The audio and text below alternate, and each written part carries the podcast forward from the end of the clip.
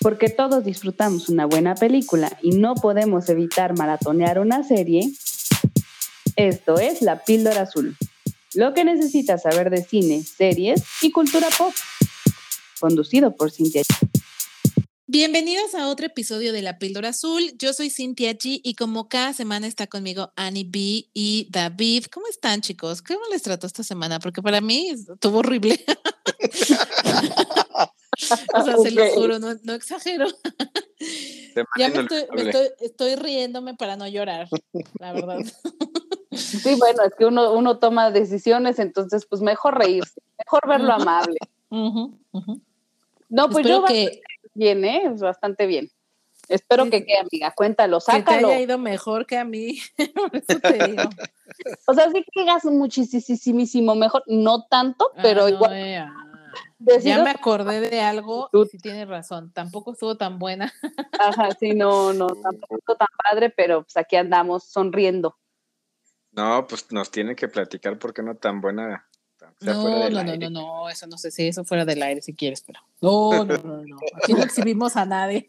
que, no sea, que no sea Nodal y Belén. Exacto. Un buen mago no revela sus secretos, amigo, por eso. Órale. Pero a ti, ¿cómo te fue? Dinos que a ti te fue mejor que a nosotras. Sí, sí, me fue, creo que me fue mejor que ustedes. Semana muy cansada, la verdad es que ando súper, súper madreado, pero para ustedes creo que fue una semana inolvidable. Literal. Sí. De esas que quisieras borrar del calendario, pero pues bueno, aprende uno. En un par de años van a ser, van a ser buenas historias que contar. Claro estoy de acuerdo.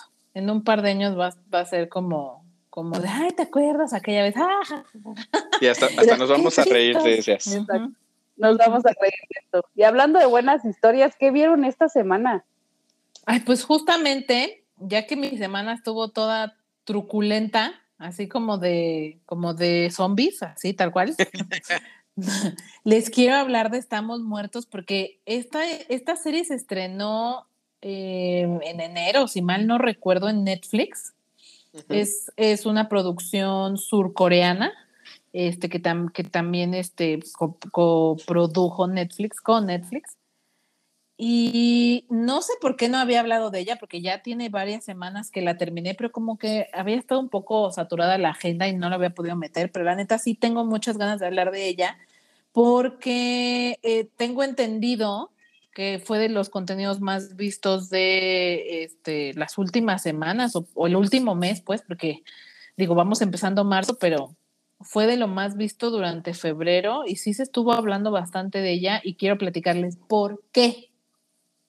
Ok. Así es que eh, la historia, como ya les dije, bueno, es de zombies, ¿no? Pero lo que hace diferente a esta historia y por qué a mí me, me atrapó y me dieron muchas ganas de verla, es porque eh, el brote o, la, la, sí, como el, brote de, de, zombies empieza en una escuela secundaria o preparatoria. La verdad no alcanzo a identificar bien qué edad tienen los chavos, pero son adolescentes, eso sí. Entonces, me llamó mucho la atención por eso, porque yo no había visto antes que sí existen contenidos así, pero yo, yo en especial no había visto uno donde eh, fuera todo dentro de una escuela, ¿no? Con estudiantes, con adolescentes. Entonces eso me llamó bastante la atención. Lo segundo que me llamó mucho la atención fue, ya que, ya que fui avanzando un poco en, las, en los capítulos, estamos hablando de 12 episodios, conforme fui avanzando, otra cosa que me gustó mucho es que había una especie de zombies que no eran zombies, que en la serie le llamaban mombis, porque los mordían, pero no se convertían. O sea, eh, adquirían como ciertas características como eh, super fuerza, o sea, eran mucho más fuertes, eh, tenían como los sentidos más desarrollados, el olfato, el oído, y, y, eso estaba, o sea, eso estaba muy cool, pero nunca perdían el raciocinio, que bueno, es una de las principales características de los zombies más tradicionales o los más comunes, es que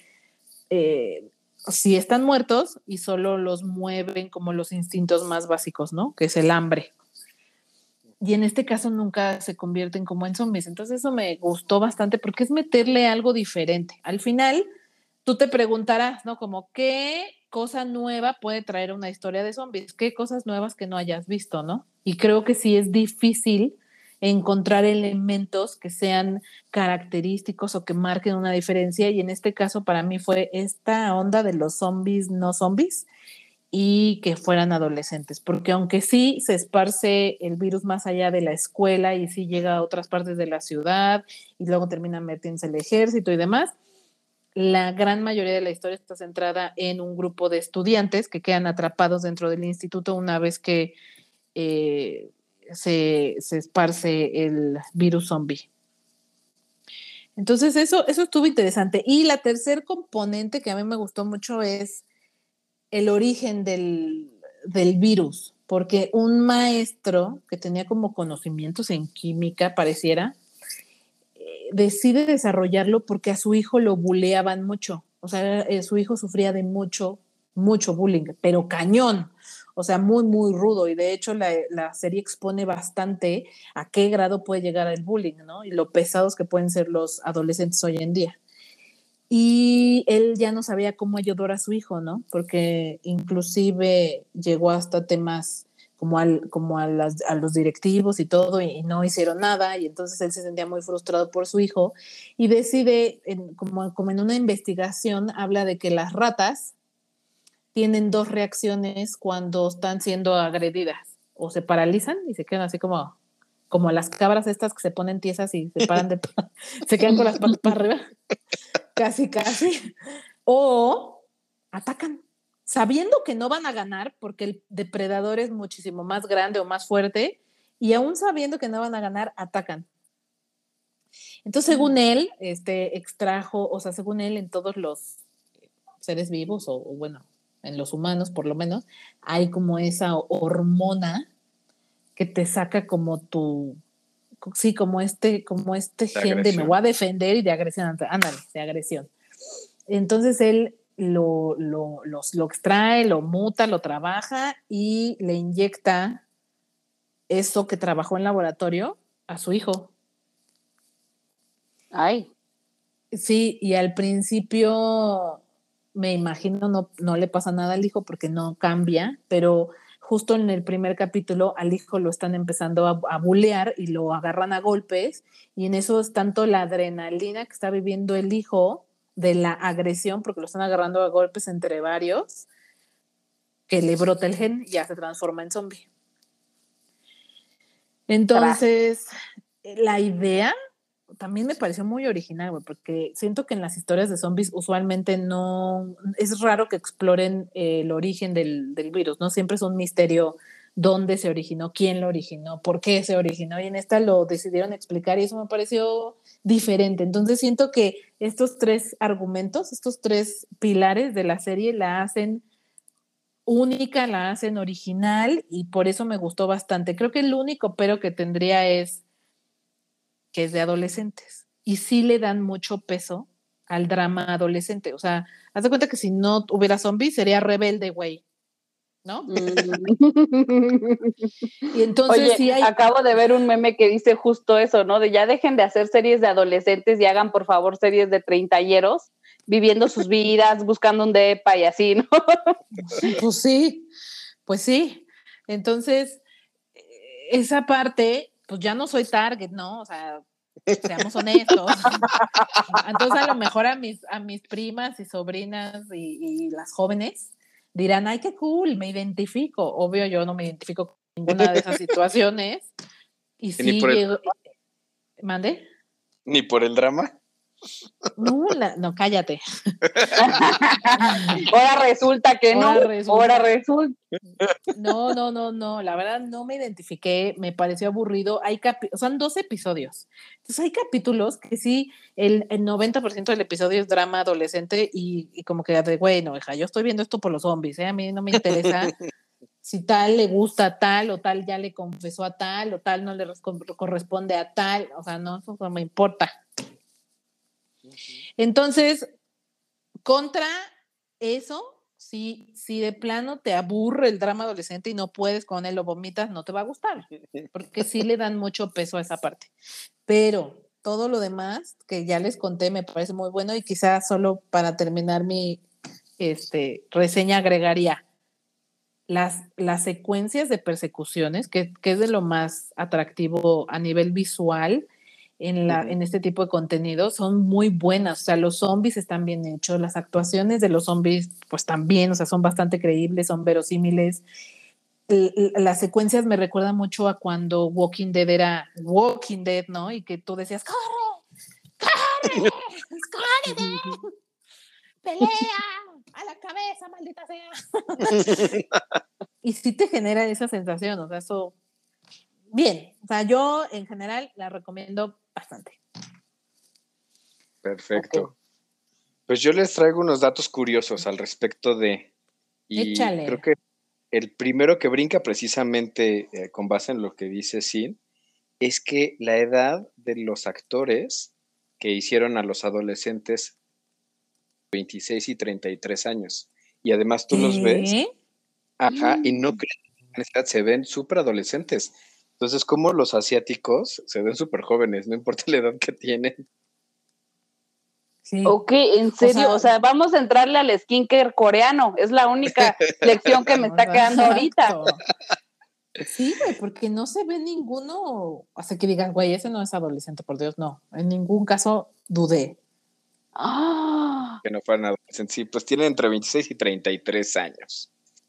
Luego, precisamente en los movimientos, eh, creo que esta, esta serie le metieron mucha producción.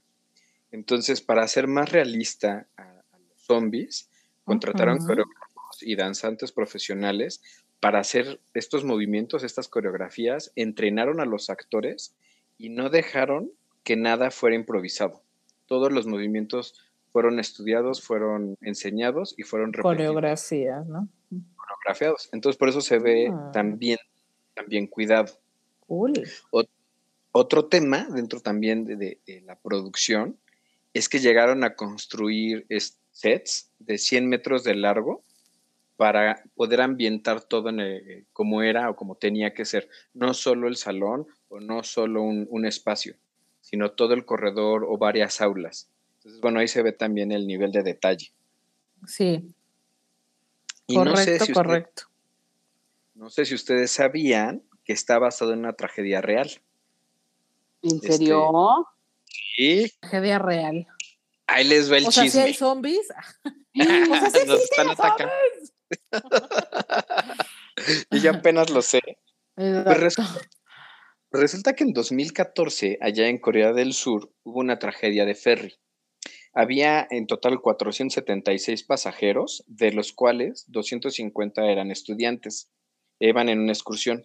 Hubo un problema y se empieza a hundir el ferry. Y entonces les dicen a los alumnos que se queden en sus camarotes mientras la tripulación, junto con el capitán, abandonan el barco. Y se acaban muriendo estos 250 estudiantes. Entonces se hizo ahí todo un tema porque eh, empezaron a cuestionar, porque bueno, sí es un tema internacional, porque lo que se les, se les enseña en Corea, en Corea del Sur, es la obediencia y la sumisión. Entonces, todo el dilema era si murieron por esta obediencia. Y entonces, si a los jóvenes había que enseñarles esa obediencia o a cuestionar a la autoridad. Ya después de que se murieron y lograron rescatar algunos cuerpos, eh, rescataron o de los celulares sacaron videos de cómo los chavos están cuestionando. Si primero bromeando, ¿no? Que se van a morir, que se están hundiendo, después ya se empiezan a preocupar, de no nos dicen nada, deberíamos de salir, deberíamos de quedarnos, y por el altavoz o el sistema interno del ferry, varias veces les dicen que se queden, y en, resumidas cuentas, los adultos los abandonan, dejan ahí a los niños o a los adolescentes. Entonces, bueno, sí fue una catástrofe que, retumbó a nivel internacional, lo retoma la serie y así es un poco como empieza esta serie.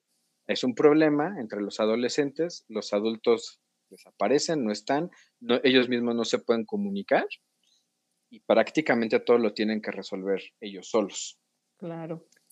Y de hecho hacen ciertos atributos porque en la serie se van eh, videograbando con sus celulares y están buscando despedirse de sus, seres queridos, de sus papás. En las... Sí, sí, de hecho, sí es una escena, pero no es con celulares, es con una videocámara que encuentran ahí y todos graban un mensaje para sus, sus parientes. Sí, porque precisamente en, este ferry fueron grabándose al final y los rescataron. De hecho, si uno busca en, YouTube, puede encontrar estos, estos videos. No, son todos, pero sí hay varios. Eh, oh. Luego hay una parte que le hacen homenaje ahí en la serie, donde con cintas amarillas atadas formando un moño, simbolizan lo que se usó para recordar a, las víctimas del hundimiento del ferry. Ya. Y por otro lado, esta serie está basada en un cómic digital, entonces toman como los dos elementos. Y finalmente, como otro dato curioso, es que para escoger el color del uniforme empezaron a hacer varias pruebas y finalmente acabaron escogiendo el verde porque es el que hace mayor contraste con la sangre para que llamara más la atención de la sangre. Y ha mm. tenido tanta aceptación o se ha visto tanto esta serie que ya se habla de una segunda temporada. Mm. Ay, sí, por favor. ¿Qué tal, eh? ¿Qué tal? Pero es que sí fue la serie más vista durante febrero en Netflix, o sea, sí está, está potente esto. Y, dejaron abierto, de hecho, el, final. Sí, sí, sí, se queda, se queda como en.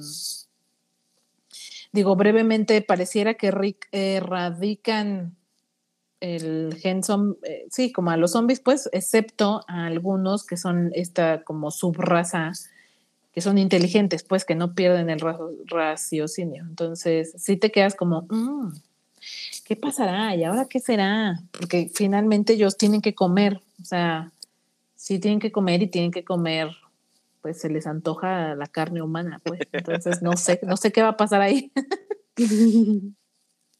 sí, pues la verdad yo ya lo dije, la recomiendo bastante. Sí me parece un muy buen contenido, pero ya hice la advertencia, así que bajo advertencia no hay engaño, luego no me vengan con, ay, está muy aburrida, puro adolescente. Yo ya lo dije. Se les dijo, se les avisó. Se les avisó. Así es.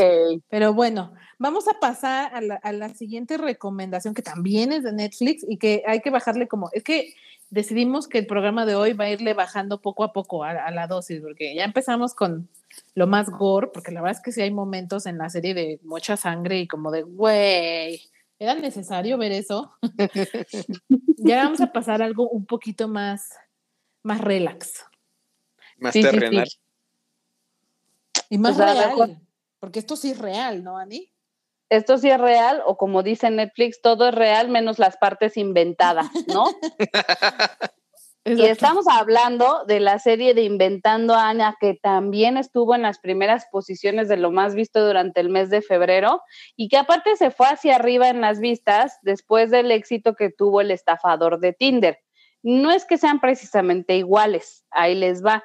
Resulta que eh, Ana es una chica que se hizo pasar por una heredera alemana y así como de que no, yo tengo el varísimo y así y así asado y logró engañar a gente de élite de, Nueva York, pues gente bastante importante, ¿no? Y logró colarse entre el medio.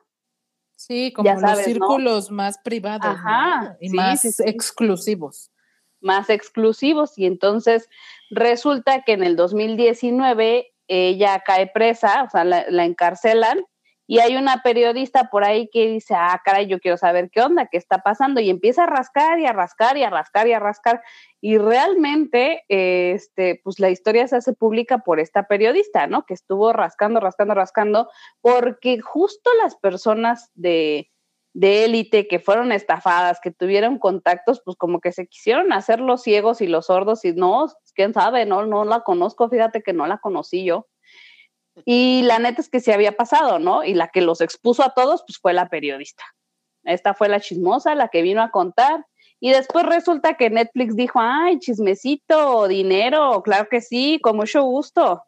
Y ahí Netflix decide, pues, que, quiere, quiere convertirlo en una serie.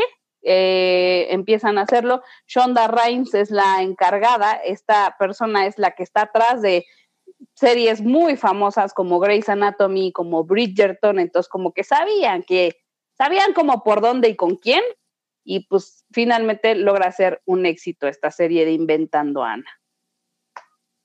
¿Qué les parece? Tú, tú sí la viste, ¿no, amiga? ¿Qué te pareció? A mí me enganchó muchísimo porque, o sea, ya lo hemos dicho en este programa, el chisme es el chisme. Claro. Y si, y si les gusta, o sea, si de verdad disfrutan de este tipo de contenidos de, güey, quiero saber lo que pasó, y más sabiendo que es algo que sí pasó, pues. No podemos decir que es un documental, porque no es un documental, hay bastante ficción, hay muchas partes eh, dramatizadas, ¿no? que no necesariamente fueron así, pero vaya, está basada en hechos reales.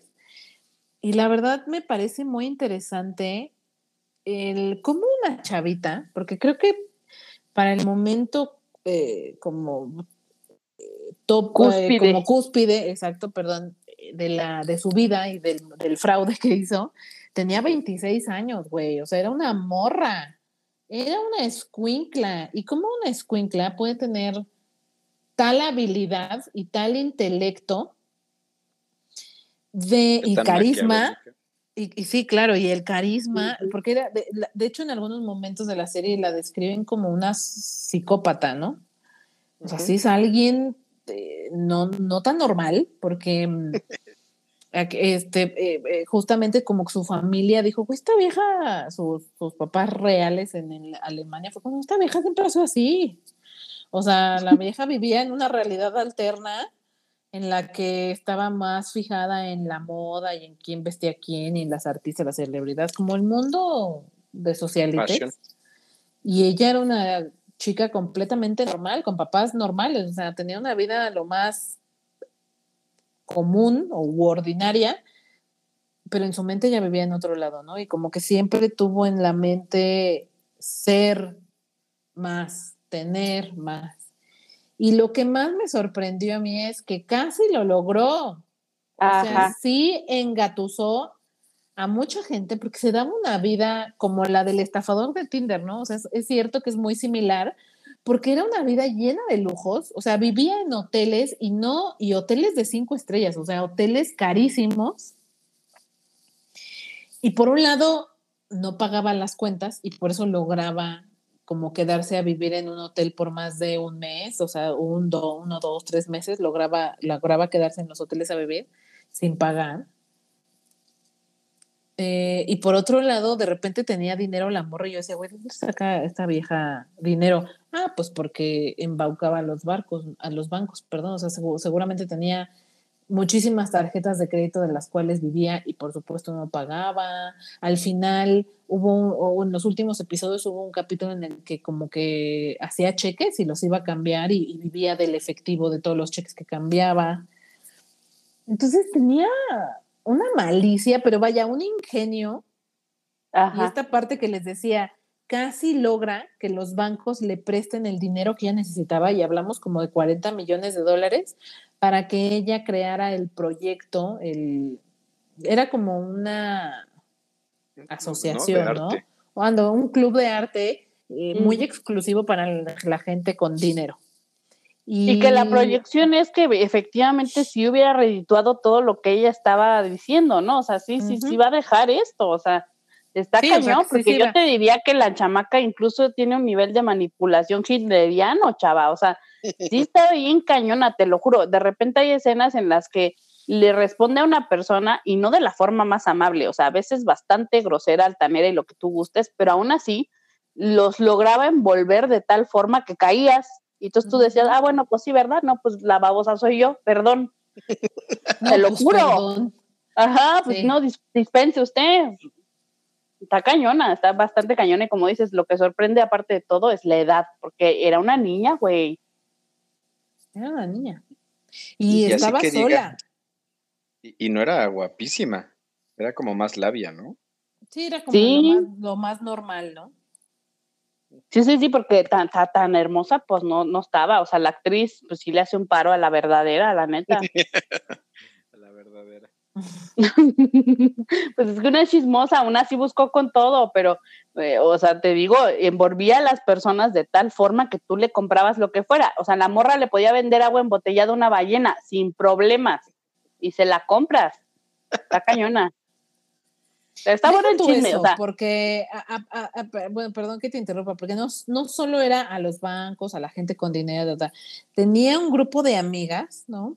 Compradas de cierta manera, porque me imagino que en esta soledad en la que vivía, sin familiares, sin gente en la que confiar, sabiendo que ella utilizaba solo la gente de la que se rodeaba por el dinero, pero siento que obviamente se sentía muy sola y entonces tenía un grupito de amigas que compraba, porque el dinero que tenía, del, dinero que lograba obtener más bien, les compraba ropas de diseñador a sus amigas y las, les pagaba eh, cenas en restaurantes caros y la verdad es que les compartía parte de su estilo de vida un poco, te digo, muy, similar al, al estafador de Tinder porque les mostraba una vida que respaldaba la historia que ella contaba, ¿no? Que era una heredera alemana rica multimillonaria.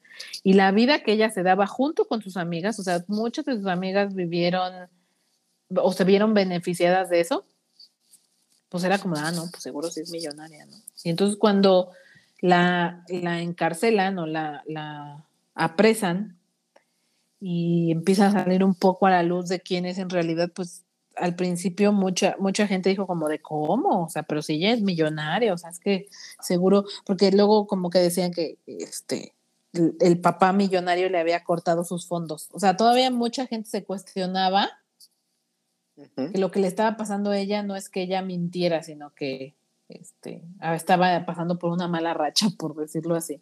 Ajá, que le quitaron el varo. Pero ella todavía, o sea, se aferraba a su historia, ¿no? Porque todavía le decían de que, este, pues debes lana, ¿no? Pues ahí está el dinero, pues chécalo, pues chécalo, ahí está el varo, ¿no? ¿no? Sí, o sea, se aferra, ella estaba metidísima en su mentira, lo vivía al mil por ciento. Que hablando de las amigas, por cierto, me encanta ver a la Bern Cox, me encanta, me fascina.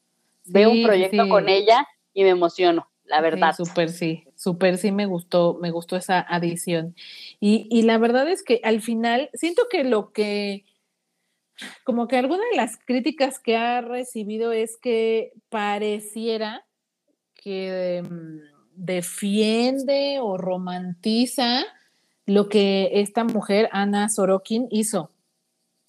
O sea, como de, no, güey, pues ella, pues la gente, o sea, ella estaba bien, ella era una genio, ella era, ella era inteligente, ella era carismática, era esto, como que como que se está yendo un poco la conversación a, defenderla o a pareciera que a minorar lo que hizo, güey, pero la realidad es que era una, pues, era una estafadora, o sea, era una ratera, en resumen. de ligas pues, la Neta, sí, sí, la neta sí, no hay otra palabra, era una ratera. Sí, de hecho, yo creo que de los casos más complejos, no, no fue a todos los bancos que embaucó o a la gente rica que, que también hizo que pagaran muchas cosas por ella o para ella, sino eh, el de Rachel, ¿no? Que es como el más sonado porque la morra trabajaba en Vanity Fair y publicó un artículo, iba a publicar un libro y creo que va a tener su propia serie, una cosa así. Al final lo mencionan y por ahí también lo leí, o sea, lo cual es real. Pero ella era, ella era una persona normal como nosotros y la embaucó, o sea, la llevó a un viaje a Marruecos, donde se supone que ella iba a pagar todo. y a la mera hora de, ay, es que mi papá no me da dinero, es que mi papá no me da dinero. Y ya estaban los pinches guaruras del hotel de que ya te va a llevar a la cárcel. Y a la amiga, porque le dio pena, tristeza, vergüenza, Dios, Dios sabrá por qué, puso su tarjeta personal y la de la empresa, la de Vanity Fair. Y pues todo ese hospedaje, viaje, etcétera, le fueron 62 mil dólares que Ana nunca le pagó, ¿no? Entonces dices, güey, embaucó a una amiga, güey, a una persona normal que no tenía varo, que no era alguien millonario, que no, que no podía pagar esas cantidades de dinero. Y ahí es donde te preguntas, que era un poco lo de Tinder. O sea, ¿la culpable es Ana o la otra persona? O sea, ¿hasta dónde hasta dónde es Ana y hasta dónde son las otras personas que eh, libremente le dieron ese dinero, ¿no? O cooperaron con ella. Es como esta, este debate de, ¿no? Que mucha gente pues dice, ay, pues la otra estúpida por prestarle sus tarjetas. Güey, pues tú no, es muy fácil decir, ay, pobre estúpida, no, que por qué lo hizo, tú no has estado ahí, tú no estuviste ahí. tú no conociste a esta mujer, la labia que tenía o la manera en la que te hablaba. También se muestra mucho en la serie cómo logró como convencer a su abogado, aunque lo trataba pésimo, a la esta este, escritora de la revista que hizo como el reportaje muy completo, que también al final ella tiene una reflexión como de, güey, la maldita vieja me importa, o sea, sí me importa y me preocupa lo que le pase, o sea, ¿cómo, cómo demonios si es una maldita, porque además es muy, como es como que es muy prepotente y muy grosera, ¿cómo es que logra, sí, como embaucarte, o sea, que te preocupes por ella, que sientas empatía por ella? Empatía. Pues te digo que es nivel de manipulación hitleriano, o sea, está, está potente. Pero Total que la serie está buena, o sea, está recomendable. Sí, a lo mejor este, no, no es la mejor serie del año, no, pero sí está recomendable. Te puedes pasar un rato ahí chismorreando y pues está todo bien. Pues entrando aquí en el chisme, yo les traigo un par de datos curiosos. Yo creo que de, entrada lo que dicen, lo, primero es que esta serie eh, nos lleva a criticar las apariencias, ¿no? en este mundo superfluo y lo, cómo nos invade la mercadotecnia, hasta dónde puede llevar a la gente. Eh, ya entrando como a los datos, eh, esta Pressler, la, periodista, eh, ven que sale ahí en la serie que su reputación está pues, manchada porque llegó a dar datos pues, no fidedignos. en la vida real, restaura su reputación con un artículo que inspiró la película de estafadoras de Wall Street que hace J. Lo. de, los puntos. Otra es que la producción gastó alrededor de, o sea, se cree que son como 500 mil dólares en la ropa que Ana usaba de diseñador, que incluye pues bolsas y accesorios de Carolina Herrera, Alexander McQueen, Prada, Hermes, Dolce Gabbana, Givenchy, Valentino, en fin. Y cuando fue arrestada, esta Ana traía unas zapatillas Chanel de más de 200 mil dólares. No. Y por esta serie, Netflix le pagó 360 mil dólares, los cuales pues tuvo que utilizar para pagar algunas de sus deudas. Ella sigue arrestada por el servicio de inmigración, no tanto por la estafa, sino por temas con su pasaporte en Estados Unidos y espera ser deportada a Alemania. Y dentro de los artículos que utilizó, algo que brincó mucho son los Birkin, que tienen un costo desde 200 mil dólares, no, perdón, 200 mil pesos hasta 11 millones de pesos. Madre mía. La versión, sí. Y la versión más barata del Hermes Himalaya Birkin sin diamantes vale alrededor de dos millones y medio, nada más. Sí, es que esta mujer, por eso decía mucho no en la serie. O sea, si quieres ser exitosa, mami, tienes que pensar en grande, nada de conformarse. Yo sí me sentí empoderada, fíjate, dije, sí es cierto. sí, sí lo merezco. Así voy a pensar cada vez que haga un gasto completamente frívolo y superfluo. Sí lo merezco. Sí, la verdad es que creo que el único pero que le pongo además de que es una serie totalmente frívola, es la duración. O sea, me mm. parece completamente innecesario que sean tantos episodios. O sea, el estafadón de, Tinder contó todo en una película de dos horas, güey. O sea, esto lo bien, bien pudieron haber hecho exactamente lo mismo. O en cuatro capítulos, cinco capítulos máximo, pero son demasiados, o sea. Pues no tan largos, ¿sabes? Porque son de una hora, a lo mejor capítulos de, media hora. Ajá, ¿no? Unos capítulos de media hora, la misma cantidad, pero menos. Yo también pensé que podía quedar en película también. Sí, o sea, no era necesario, porque hay, hay muchos momentos de, de, como de secundarios, ¿no? Que son completamente irrelevante. O sea, me vale madre, perdón, perdón en la expresión, la vida del, del este, abogado, güey. O sea, me vale completamente la vida del abogado o de las amigas o de la periodista. O sea, no es necesario para contar el punto, ¿sabes? ¿Sabes cuál es el asunto? Te dije que la creadora es Shonda Rhimes. Tú sabes que llevamos 832 temporadas de Grey's Anatomy. ¿Qué esperabas? Era, o sea, tenía que haber 800 capítulos también.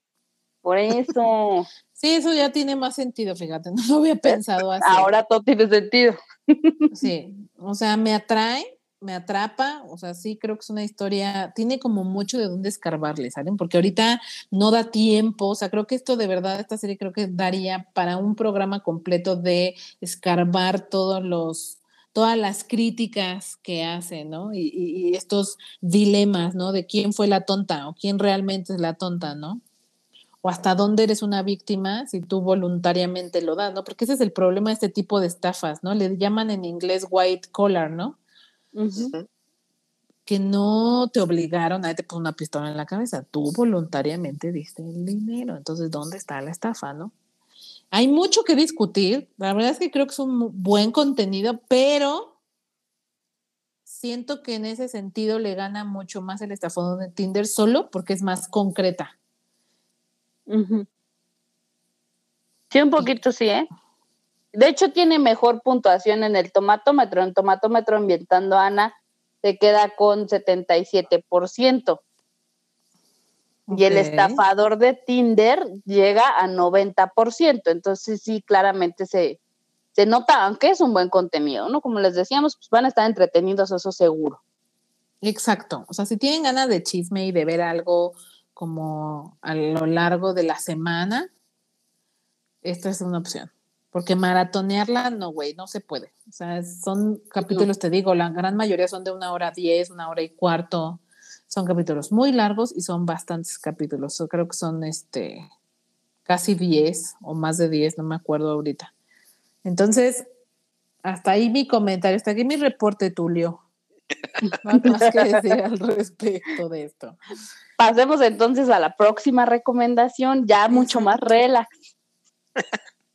Ya súper rosa, ¿no? Ya súper rosa porque este ya esta se estrenó para mí demasiado tarde de febrero, porque en el mes del amor y la amistad, pues claro que nos hacía falta un chick flick, ¿no? Y una comedia romántica que valiera la pena, y a lo mejor esta me llega un poquito después del 14 de febrero, pero créanme que, como ya les decía a Annie y a David fuera del aire, yo pensaba que Marry Me, Cásate conmigo, protagonizada por Jennifer López, Owen Wilson y Maluma, o sea, hasta Maluma Baby sale aquí. De verdad yo la vi y dije, es un super churro, güey, qué horror.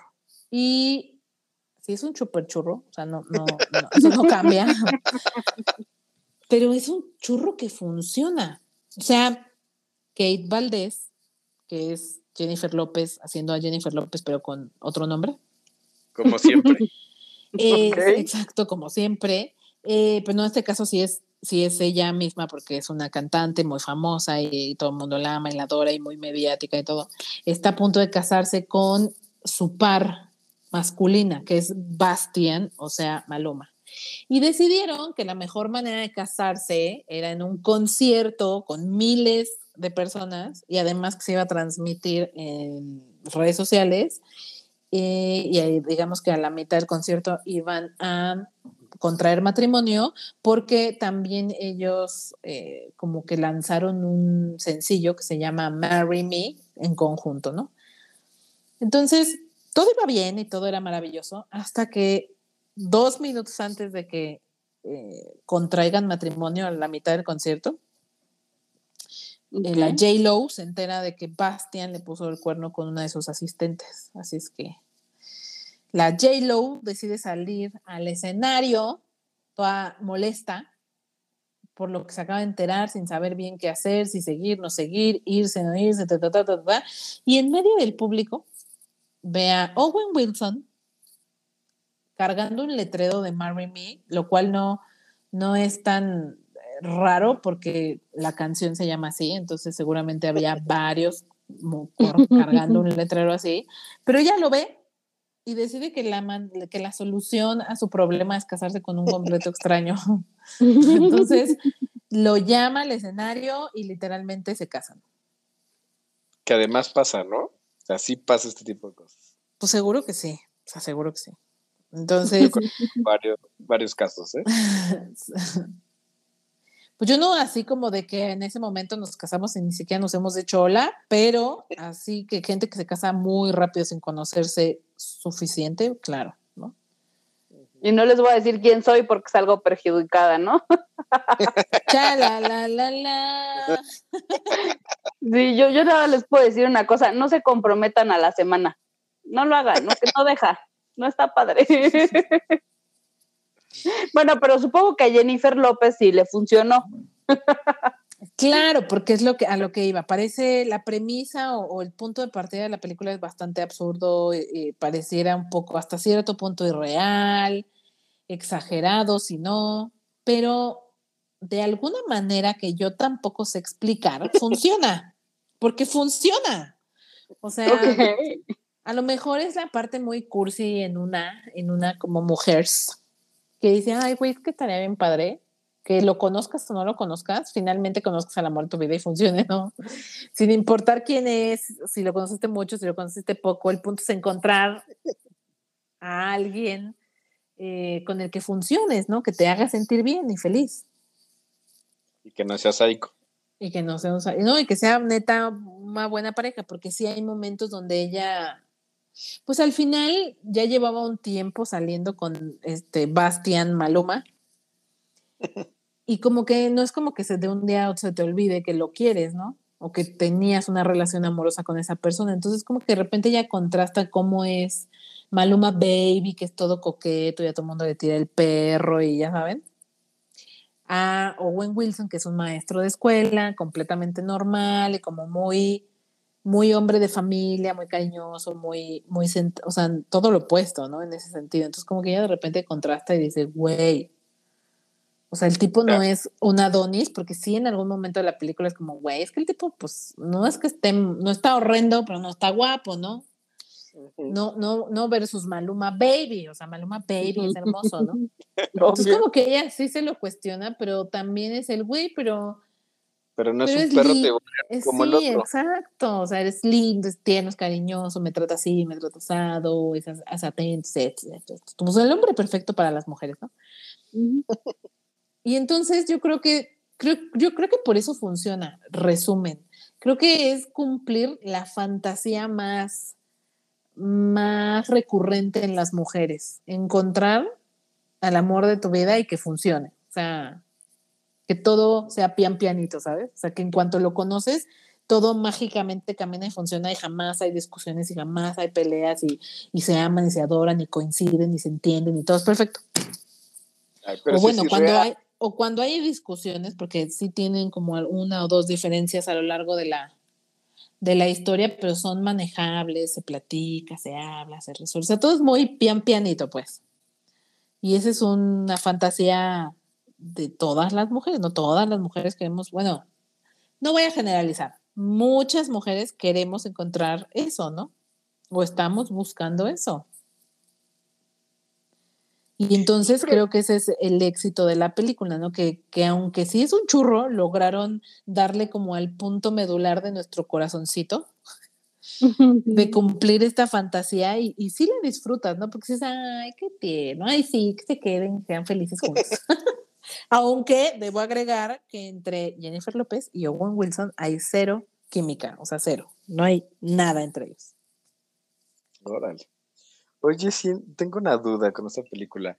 Eh, entiendo que cuando hablan con Owen Wilson, que hace el profesor, y dicen, no, pues te tienes que aguantar por lo menos tres meses, ¿no? O sea, se da cuenta pues, que está todo arreglado y que, como, hazle el paro, Hazle el paro tres meses y después ya se separan. ¿Cómo lo convencen? ¿Le dan dinero o solo porque es buena onda? Dice, ok, me voy a aguantar tres meses creo que lo que lo convence es que es Jennifer López, güey. O sea, ¿la has visto ese trasero? o sea, no es en serio. No entiendo la pregunta. o sea, por mucho que él diga, güey, o sea, no me voy a casar, por mucho que alguien en su sano juicio diga, ¿cómo voy a mantener casado de alguien que ni conozco y que nuestras vidas son tan diferentes, ¿no? O sea, ella es una artista internacional, top, que todo el mundo conoce y los paparazzi siguen, o sea, tiene una vida tan distinta a la de un maestro de, escuela y además es maestro de matemáticas, ¿no? O sea, es súper ñoño. o sea, contra todo pronóstico, pues el güey es hombre. Y si hay uno o dos momentos en la película donde dices que estás viendo esta mujer, o sea, güey. No, o sea, donde él reconoce que si eso, a quién no se le va a antojar estar con ella, ¿no? Entonces yo creo que lo que lo termina convenciendo literalmente es, no, pues si tengo oportunidad de acostarme con, esta mujer, voy. O sea, tres meses, igual la convenzo y se apiada de mi alma y afloja. Así. Porque es hombre, porque es hombre. Pero mira, entiendes eso porque es hombre. Yo no entiendo, por ejemplo, en Votos de Amor a Rachel McAdams, que tú despiertas y te dice Channing Tatum, soy tu marido. Y tú dices, sí, claro que sí. O sea, ¿por qué pones problema? ¿Por? ¿Quién se va a poner? Entonces, pues obviamente sí entiendo a Owen. Estás viendo el monumento, pues claro que sí, como no, con mucho gusto, ¿no? Así es. Tal cual. Tal cual. No hay más. Bueno, yo, les traigo un par de datos curiosos de esta película. Ajá. Fue dirigida por Kat Coiro, que es directora de She-Hulk, esta próxima serie que va a salir. Family y Dead to Me. Eh, está basada esta película en una novela gráfica de un cómic de un cómic escrito por Bobby Crosby, publicado en 2022. Eso a mí me llamó mucho la atención, no pensé que fuera un cómic. No, como 2022, 2021, 2020. 2020, perdón. Ah, ya. Sí, o sea, como viajó al pasado. visionario, sí, exacto. Estamos en una paradoja del tiempo, por eso. Exacto. Y el vestido que usó J. Lo para casarse fue diseñado especialmente para la película por el libanés Sohar Murad, diseñador exclusivo de vestidos de novia, y costó nada más que 120 mil dólares, dos millones y medio de pesos. Ay, sí está muy bonito, pero además la Jennifer López, eh, esté como esté, traiga lo que traiga, así sea recién, se acaba de levantar de la cama, se ve hermosa, ¿eh? O sea, de veras, esa sí, esa también ha de usar rutinas coreanas, fíjate. Exacto, ella también le entró al skincare coreano. Sí, el de mismo de los de estamos muertos, güey, porque sigo sin creer que sean este adultos jóvenes. Exacto. Ya nuestra pues próxima reunión va a ser de mascarillas y así. Súper sí. J. Lo tiene 52 años y pues nada que ver con la idea de la mujer de 52 años que teníamos. No, o sea, nada que ver porque es irreal, güey. O sea, solo Jennifer López por la cantidad de dinero que tiene y todo lo que puede conseguir por el, con dinero, ¿no? Porque sigue siendo inalcanzable, o sea, duz.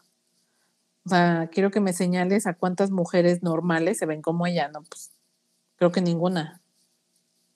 no, pues sí, no hay, no hay mujeres feas, hay mujeres sin presupuesto. Exacto. Entonces la señora tiene el presupuesto del universo para verse hacia los 50, ya quisiésemos muchas, quisiese. Exacto, fíjate. O sea, en resumen, no es que queramos, no es que queramos vernos mal, no es que seamos flojas, somos pobres. Va pronto. Exacto. Exacto. No es justificación y sí. Exacto. Pero bueno, pues entrémosle a la mascarilla y entrémosle a los demás temas que todavía queda un contenido pendiente, ¿no? Sí, ya nada más antes de pasar a, a las noticias para ya ir cerrando el programa. Eh, en la píldora geek yo quería hablar de Injustice porque me pasó un poco lo mismo que con Estamos Muertos. Ya tiene algunas semanas que se estrenó o llegó a la plataforma de HBO Max y que lo vi y por alguna razón u otra no había podido hablar de esta película que la verdad todos los fans de DC esperábamos mucho porque Injustice es originalmente un videojuego que es bastante bueno, o sea, yo sí tuve oportunidad de jugarlo y creo que la historia es bastante, bastante buena, es un universo en el que nuestros héroes son los villanos, ¿no? Y entonces algunos héroes y algunos villanos se tienen que unir como para contrarrestar, ¿no? Entonces, la historia me parece muy, muy buena. A mí me llama muchísima la atención. Creo que muchos fans la esperaban con, con muchas ganas, pero, pero decepcionó. O sea, al final todas las críticas que recibió fueron bastante malas porque se quedó como muy abajo de, de la narrativa del videojuego. O sea, de verdad era, era muy poderosa y ya trasladarla a esta historia animada se quedó como, güey, o sea, ni ese Batman está tan cabrón como villano, como en el videojuego. El Batman de, digo, el Superman, perdón, de la, de la serie se queda como muy, muy corto. O sea, en el videojuego es mucho más, más cabrón, o sea, más villano. O sea, Superman es uno de los héroes más poderosos de todo el universo de superhéroes, hasta de Marvel, ¿no? Y, te, lo imaginas de villano, o sea, realmente es una gran amenaza y entonces no se siente así en la serie, o sea, sí, eh, o en la película, perdón, o sea, sí le hace falta, le hace falta poncho, o sea, se quedó como muy rosa. Siento que esto pudo haber sido como un contenido bastante de adultos, o sea, como mucho más cargado de, violencia, de, más gore, más, más, más oscuro inclusive, y se queda como muy, muy rosita. Creo que la narrativa o, lo que propone inicialmente con base en el juego y en el cómic eh, es, bueno, es buen argumento, pero no lo explotaron se quedan súper cortos, eh, va muy rápido, se vuelve inverosímil, se vuelve hasta tonta, boba, presentan tantos personajes que de repente te pierdes, no les dan mucho peso. Entonces, sí, me acabé decepcionando también. Sí, la verdad no, no, no me gustó, no me gustó nadita. o sea, afortunadamente es una, es una película animada que dura no más de dos horas. Pero como no, cuarto. Sí, más o menos. O sea, la verdad es que es bastante, bastante cortita. Son 78 minutos. Es bastante, bastante cortita, pero güey, o sea, lo pudieron haber hecho 10 veces mejor porque en verdad el, videojuego es muy bueno y la historia de Injustice es bastante, bastante eh, poderosa. O sea, insisto, Superman como villano está cañón, o sea, realmente es un gran villano, ¿no? Y, Creo que y aquí como que... Eh, Creo que hasta quedaría mejor en, YouTube. Puedes encontrar los pedazos del videojuego que, te van narrando la historia. Eh, los compilaron y, puedes encontrar toda la secuencia, toda la historia. Creo que es hasta más interesante ver la historia así, con los cortos del videojuego, que ver la película animada. Sí, totalmente de acuerdo. Además, la resolución. Eh, fue como, ah, ok. ah, ya, qué padre, qué fácil. No, pues está bien, ya hubiéramos hecho eso hace mucho tiempo. Desde el principio. Pues sí, ¿no? O sea, la resolución es bastante ¿no? O sea, en resumen, sí quería mencionarlo porque creo que era un contenido bastante relevante para todo el universo de DC y que se quedó como, eh, ok, no, no vale para nada la pena. O sea, es una lástima, ¿no? Es una lástima porque hablábamos ya hace no mucho de las adaptaciones de videojuegos a series o películas y no les ha ido bien. O sea, creo que en general les cuesta muchísimo trabajo trasladar ese punch, esa fuerza, eso que está muy cool de los videojuegos a un contenido live action o animado, les está costando mucho trabajo. O sea, hay algo en esa adaptación que no está funcionando porque ningún contenido hasta ahora ha sido lo suficientemente bueno. Ya está por estrenarse Halo en Paramount Plus, así es que pues no es mala onda, pero buena suerte. Ojalá le vaya bien a esta. pero no se, no se augura mucho, ¿eh? los pronósticos para Halo también son de... Mm. Pues, yo, creo que eh, le bajan 20 rayitas por querer abarcar a más público y, que no cabe siendo R o la censura sea menor. Y ahí es donde pierde todo el poncho. Lo acaban volviendo muy rosa o no tan profundo, no tan oscuro. Pues sí, porque si esto lo que querían hacerlo como para toda la familia, que sí lo es, porque la verdad sí queda, te digo, como muy rosita, pero ahí es donde pierde todo el punch, ¿no? Eh, si buscan un contenido de superhéroes con con verdadero, con verdadera fuerza y peleas y golpes y todo, mejor vean em, Invincible, esta serie animada de Amazon Prime. Es una chulada, o sea, es una chulada de serie que la van a amar, o sea, es una cosa maravillosa y si quieren hablo de ella un poco en el siguiente episodio porque en verdad, qué chingonería de serie.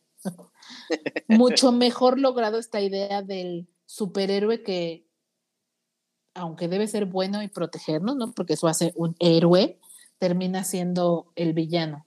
Es, esa, ese, ese plot, ese cambio o ese giro al superhéroe es muchísimo mejor y está muchísimo mejor logrado en Invincible. Así es que nada, se tenía que decir y se dijo. Perfecto. Así es que, pues, eh, David, si ya no hay nada más que agregar a Injustice, por favor, vamos a pasar a las bonitas noticias más relevantes de esta semana. Bueno, nada más quisiera agregar un dato curioso. Eh, con base en los juegos, porque Injustice tiene uno e Injustice 2 como juego, y con la película decidieron, uh, o se han decidido hacer varios live action, ¿no? Uno es Black Adam, que yo espero que esté buena, tengo muchas ganas de verla. O, otro es Doctor Fate, y se tienen planes de hacer Blue Beetle, y el personaje lo va a Madriguel, que es Miguel en Cobra Kai. Sería como el único. Es cierto, es cierto. Hay varias, hay varios contenidos, este, por llegar a plataformas y a cines de DC este año, así es que, bueno, este año y el siguiente, así es que habrá que ver cómo vienen. Yo también le tengo muchas ganas a, a The Batman, que se estrena ya este, esta semana, a The Flash y a Black Adam, que son creo que las que se estrenan este año, ¿no? Bueno, y, de, y Aquaman. Son, los, son las películas de DC que se estrenan este año. Que por cierto, de Aquaman, ¿no ven que se acaba de salir el tema de que si Johnny pide en todo este proceso de divorcio que también a Amber le sea este pues le sean limitadas las películas, chance y podría tumbar el proyecto. Por ahí salió ese rumor, no se sabe, pero. ¿Cómo, cómo? No entendí. Que ya ves que cuando hubo todo el tema entre Amber y Johnny, a Johnny se le vetaron en varias películas, varias producciones, o sea, se canceló el tema de Piratas del Caribe, ya ves que lo sacaron de Animales Fantásticos. Sí, sí, sí.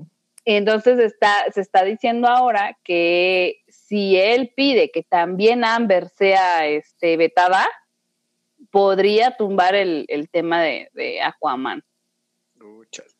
y son las películas que o rescatan el universo cinematográfico de DC pues yo creo que ya empieza a clavar su, tumba así el tratar de hacer un, universo unificado. A menos que contraten a todos los que están detrás del universo cinematográfico de Marvel, güey. O sea, no, no veo otra opción. Bueno, ya se llevaron a James Gunn. no, pero necesitarían llevarse a Kevin Feige para que tenga la pues sí. Todo. Pues sí, sí, estaría muy cañón muy cañón. Y a John Favreau, porque también ese hombre ha sido gran parte de la mente creativa. Sí, es cierto. Pues, sí, sí, cierto. ¿Qué otras noticias traes, David? Para pasarnos a las noticias, eh, fíjense que una que a mí me llamó mucho la atención es que llega el, 5G a México, que es 20 veces más rápido que el 4G o 4.5 que, que llegamos a tener. Eh, te puedes conectar 100 veces más rápido, o 100 veces más dispositivos por kilómetro cuadrado, y ya arrancó con 18 ciudades y se espera que para 2023 estén 120 ciudades aquí en nuestro país. Y pues los memes no se dejaron esperar con, esta invasión a, Ucrania y que nos pusieron la Sputnik, que ya tenemos 5G, pues que ya en cualquier momento nos vamos a volver zombies y aliados de, Putin. Qué bárbaros. Oye, pero está muy cañón eso del 5G. Sí. Qué bárbaro. Es que el futuro ya nos alcanzó. Dicen que sí está muy, muy, muy potente, que jamás en la vida vas a volver a tener problemas de conexión con la 5G, ¿no? Sí, y además eh, bajar una película que te puede tardar tal vez uno o dos minutos con la velocidad más rápida que ahorita tenemos, se tarda segundos. no. La, Oye, pero... Eh, perdón, se habla mucho, ah, te voy a interrumpir un poco, eh, se habla mucho que con esto ya se tiene acceso al Internet en tiempo real. O sea, ya no hay delay mm. descargar cosas, ya todo es en tiempo real. Que en México llega en exclusiva para Telmex, ¿no? Para Telcel, sí. Pues qué chafa, güey, porque yo soy AT&T y entonces no me va a llegar la, no me va a llegar la iluminación a mí. Mm. No, pues no, yo tampoco, tampoco estoy con Telcel, ya no soy territorio Telcel. Bueno, pues ahí les comento qué tal es el 5G. Ay, gracias. o sea, David, desde la cima del éxito yo les platico cómo está el clima acá arriba, ¿no? Qué bárbaro. Si me escuchan desde, desde, desde allá abajo, plebeyas. No, no tendré televisión 4K, pero sí tendré 5G en el celular. Ay, ay, ay, ay. Presume. Muy bien. Qué bárbaro. Pero bueno, yo les voy a platicar que, así como señora feliz que soy, es que me acabo de enterar, amiguis, me acabo de enterar que resulta que anunció Vips, esta cadena de restaurantes, que ahora son pet friendly, entonces que ya puedes ir con tu peludito a tomar tu cafecito de señora y hacer tu chisme y así pero solo aplica, ojo, solo aplica en los restaurantes que tengan terraza para que la mascotita esté en la terracita ahí afuera. Entonces, los que no tienen, pues no, no se va a poder, amiguitos.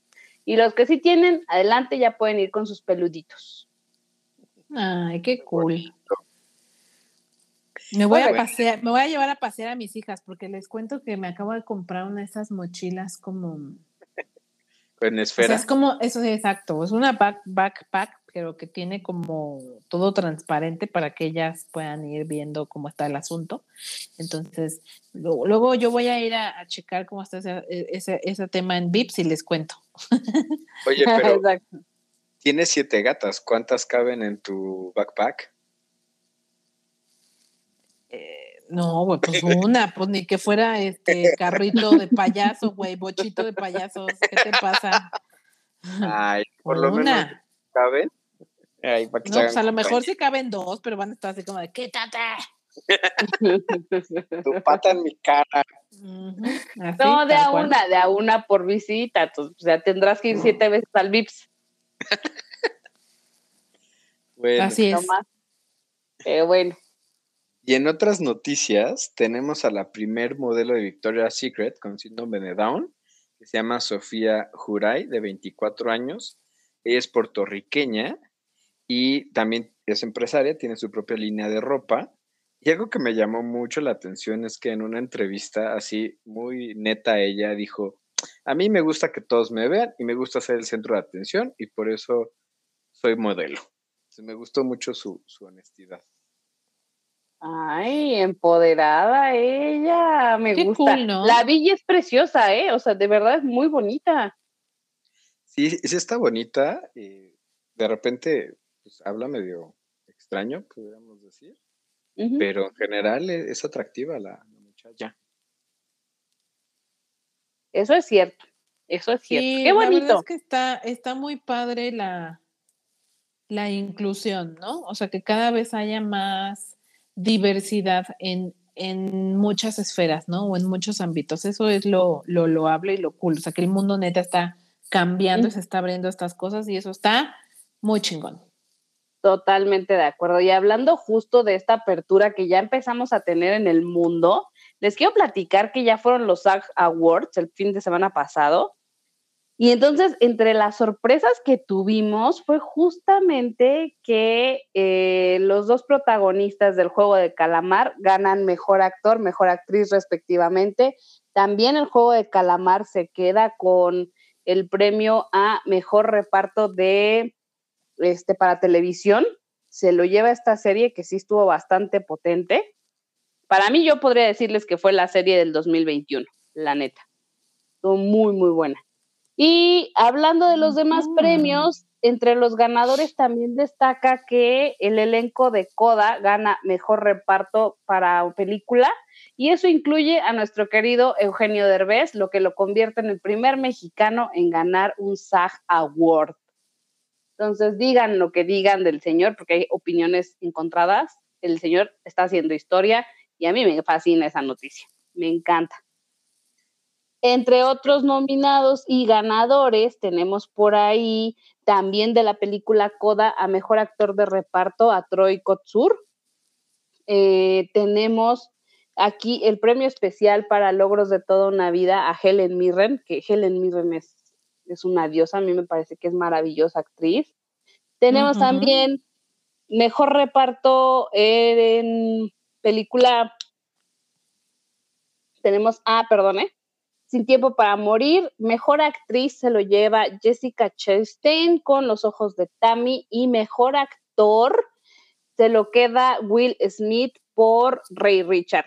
Estos, estas dos este, categorías en específico de mejor actriz, mejor actor, sí a veces tienden a marcar como a lo mejor una pauta para ya la premiación del Oscar, porque esto, recordemos que estos premios son otorgados por los mismos actores, ¿no? O sea, entre, entre actores reconocen el trabajo del otro y están viendo qué tanto mérito no pudiera tener alguien, entonces esto podría ser más precedente que incluso los Golden Globes. Veremos qué pasa a la mera hora en la premiación del Oscar, pero por lo pronto aquí se le reconoce a Will Smith. Honestamente yo dudo que Will se llevara el Oscar, no lo creo, yo creo que el Oscar se lo va a quedar Benedict o Andrew Garfield, pero veremos. Veremos. Ay, no, no, no, no. Yo tengo el feeling que se lo van a dar a Benedict, pero acá entre nos, quiero. yo quiero que se lo den a Andrew. ¿Verdad que sí? Sí, claro. Estoy en eso. Ya tendremos el programa especial de nuestras predicciones de Oscar y vamos a hablar más de eso, pero yo, yo también creo que se lo van a dar a Benedict y no quisiese. Y ya nada más, el último, la última mención es también para la serie de Ted Lasso, que se gana mejor este, interpretación de reparto de serie de comedia.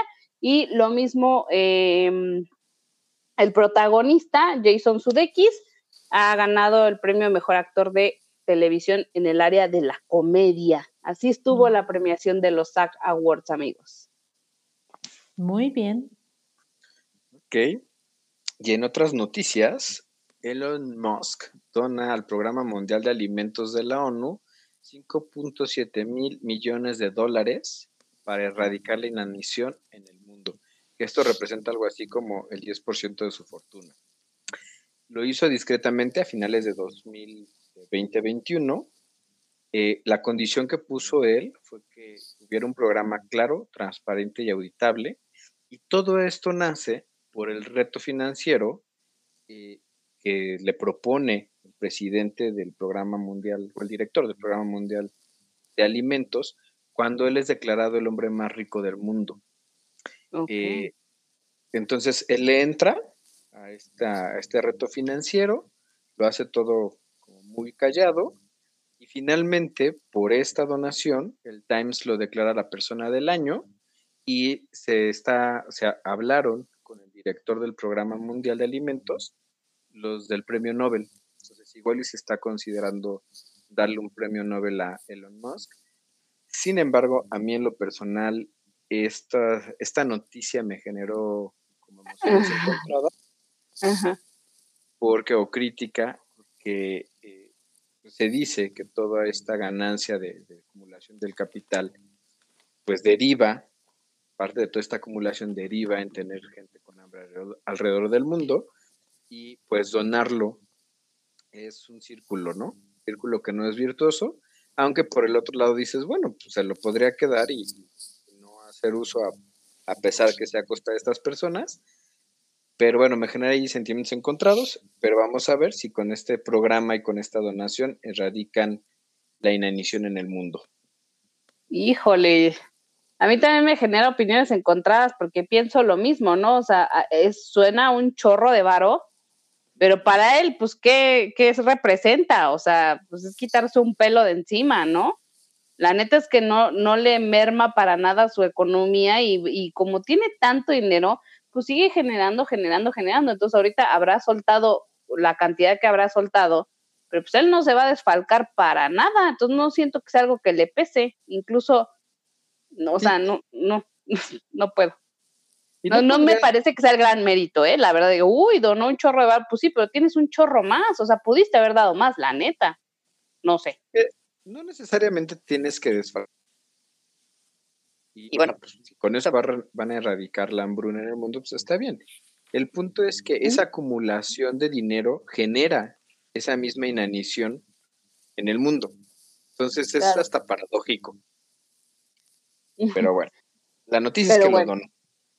Bueno, hablando de donaciones, también les voy a platicar que Ryan Reynolds y su esposa Blake Lively, eh, con todo este tema de, que está sucediendo en Ucrania y Rusia, eh, pues empezaron a, empieza a haber llamado para apoyar a la gente ucraniana porque obviamente pues sus hogares están siendo destruidos, ¿no? Hay gente que está viviendo ya en refugios porque definitivamente no tienen un hogar al cual regresar. Entonces empieza a hacer un llamado al mundo para poder aportar y que de esa forma se ayude a todas las personas que resultan damnificadas en todo este proceso, ¿no? Y Ryan Reynolds, ahora sí, eh, se compromete a través de su cuenta de Twitter a, decir, ok, por cada, por cada parte que donen, yo voy a duplicarlo hasta un millón de dólares. Así se va a crear el doble de apoyo. Entonces, me parece una acción padrísima. La idea sería que en todo, en todo caso, pues también otras personas de la farándula se pudieran sumar y doblar esfuerzos para llegar a más gente y tener mucha más, este, atención. Entonces, pues bueno, el Ryan se pone, se pone las pilitas. Pues qué cool, o sea, qué cool que se solidaricen, ¿no? Finalmente ellos que son artistas internacionales, o sea, que sí son líderes de opinión y que su y, que lo que hagan sus acciones realmente tienen un peso y un impacto en la gente, ¿no? Así es que qué bueno que se den el tiempo y la oportunidad de influir positivamente en el mundo. Siempre es, o sea, todos los actores que se dedican o se dan un tiempo de hacer este tipo de cosas, me parece extraordinario. Sí. Ahí Ryan es un tipazo. Yo lo amo, lo amo por siempre. Sí, Pero a mí me cae bien, aunque no se me haga nada guapo. Cintia jamás va a superar que Ryan no es guapo, no sé qué le pasa no, a la es no, no, no, no, no. No, no, no, no entiendo que le ven. Mm, yo, no entiendo que no le ves. Pero bueno, pues yo ya terminé mis noticias. Licenciado, ¿usted tiene algo más que contarnos?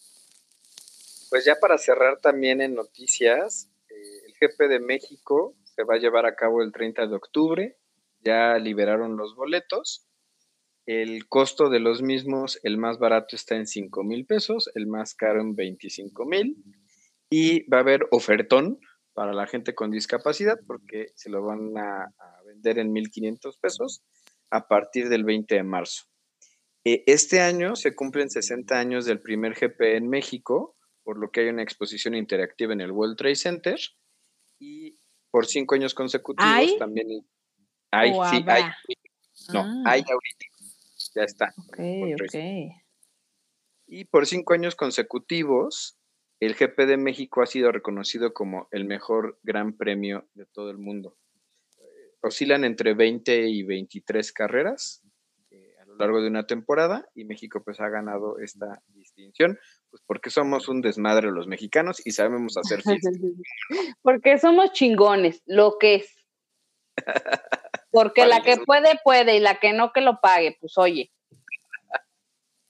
Y ahorita que estabas hablando del Grand Prix o de la Fórmula 1, ya ves que em, se canceló la Fórmula 1 en Rusia y también creo que a los pilotos rusos los van a sacar de los equipos en los que estaban, todo, todo lo que, que tenga que ver con Rusia ahorita y sobre todo a nivel deporte, o sea, se ha ido, ha ido sonando todos estos días eh, de todos los equipos que han, han, roto relaciones, o por ejemplo, todos los equipos rusos, incluso el, equipo nacional, están fuera de todos los, de todas las ligas, de la Champions, de la del mundial. Entonces está, está cañón. O sea, las sanciones para Rusia están bien rudas. Y por un lado, que bueno, o sea, la neta es que digamos, los, de, los atletas o los deportistas no tienen la culpa.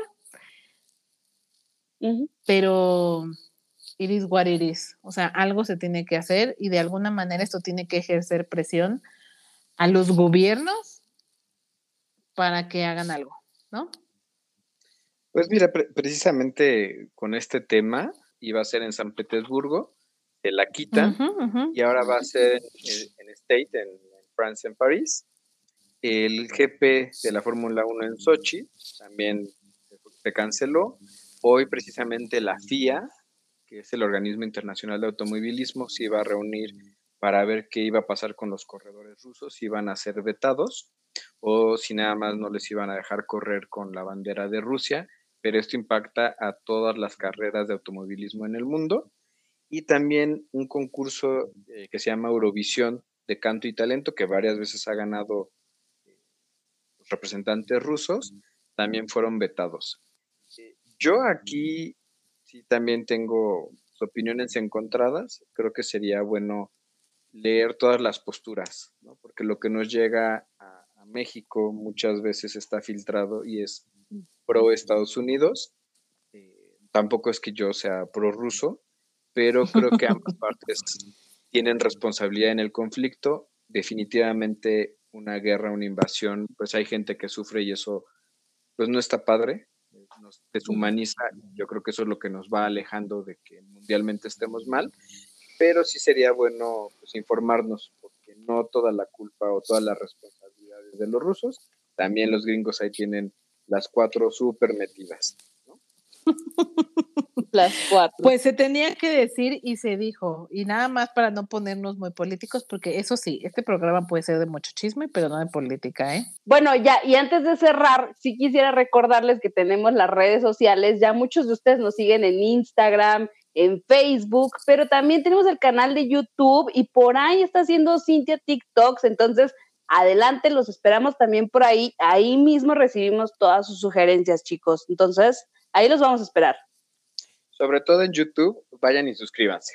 Muy bien, pues ahí está nuestro comercial. No olviden seguirnos en nuestras redes sociales. Nos encuentran con la píldora, como la píldora azul, con una entre píldora y azul, en Facebook, Twitter, Instagram, YouTube y TikTok. Bueno, ahí estoy como soy Cintia G, que estoy subiendo eh, eh, bastante contenido respecto a reseñas breves de, lo que estamos viendo. Así es que muchísimas gracias, Ani y David, por el programa de esta semana y muchísimas gracias a todos por darle play. No olviden compartirlo y darle un poco de difusión porque eso siempre, siempre nos ayuda. Nos escuchamos la próxima semana. Chao. Ciao. Bye.